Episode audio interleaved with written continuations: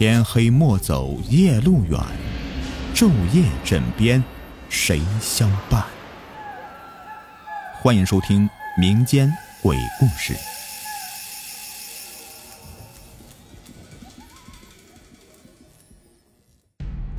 你们好，我是雨田。咱们今天再讲一个关于黄鼠狼的故事。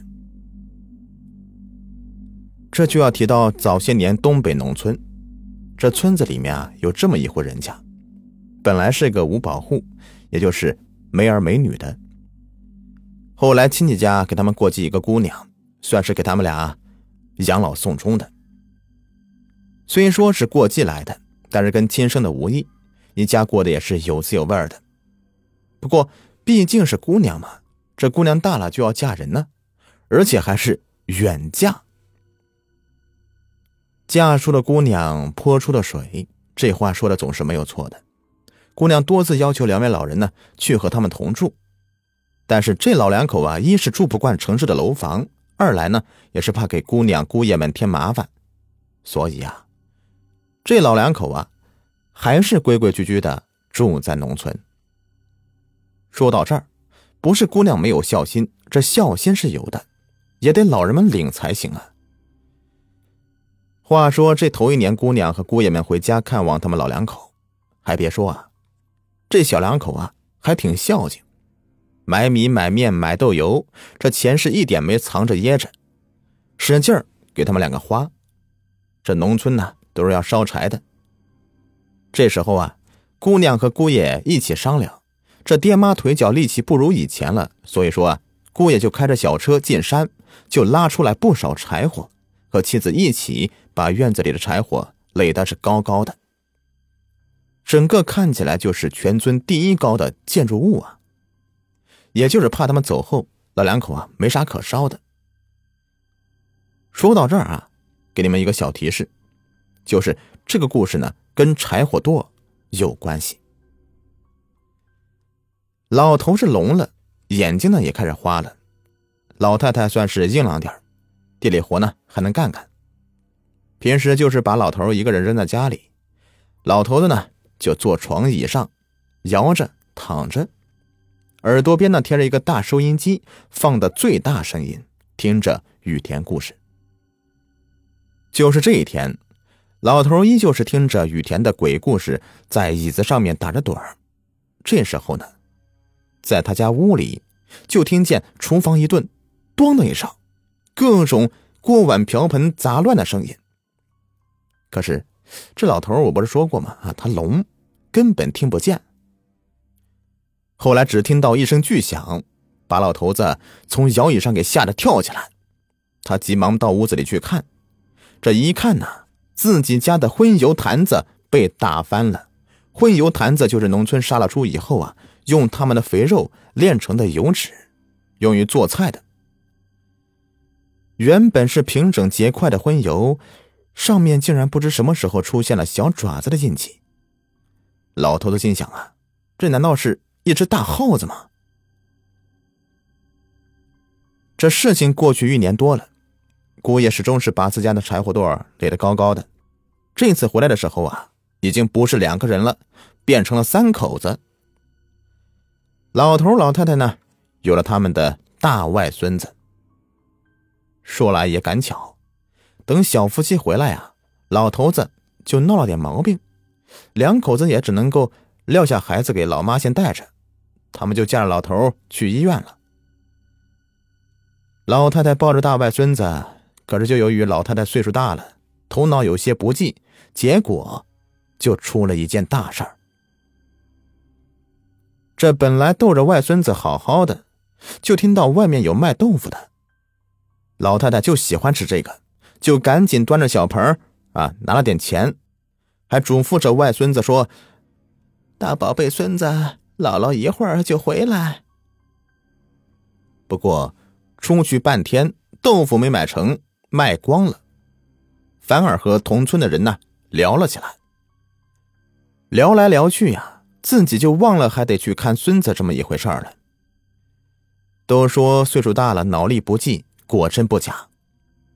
等聊到自己姑娘家的时候啊，这才想起来外孙子自己还在家呢。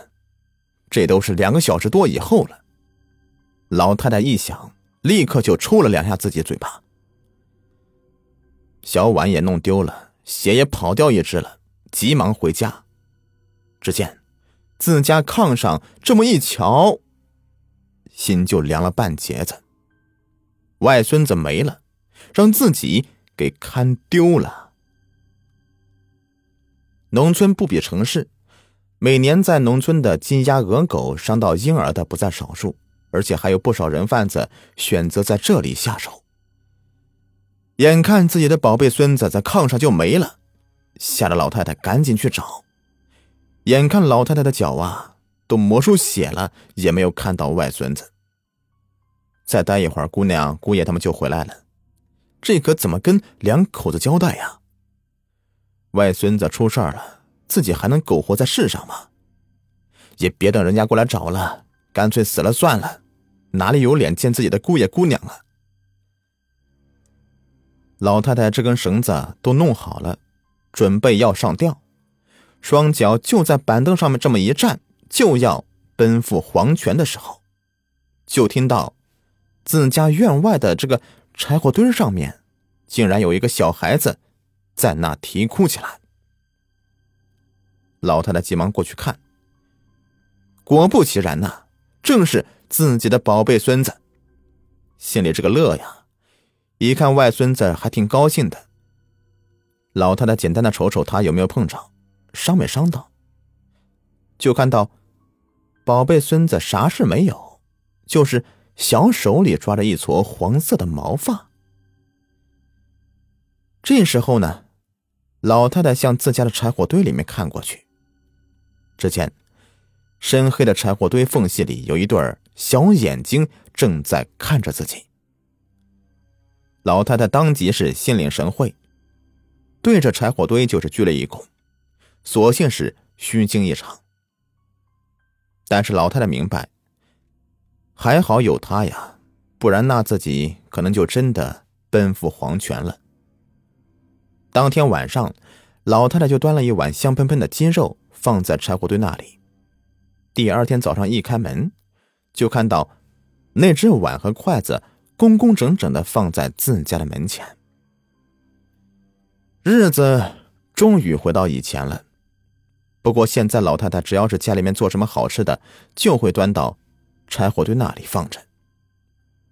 最有意思的是啊，当时他家里面取水的是口洋井。每当水缸里的水见底了，第二天就会听到自家洋井上面发出吱呀吱呀的声响。不多会儿，自家的缸啊就满了。老太太听在耳朵里，乐在心里。她知晓这到底是怎么一回事这日子啊，还是一天一天的过去。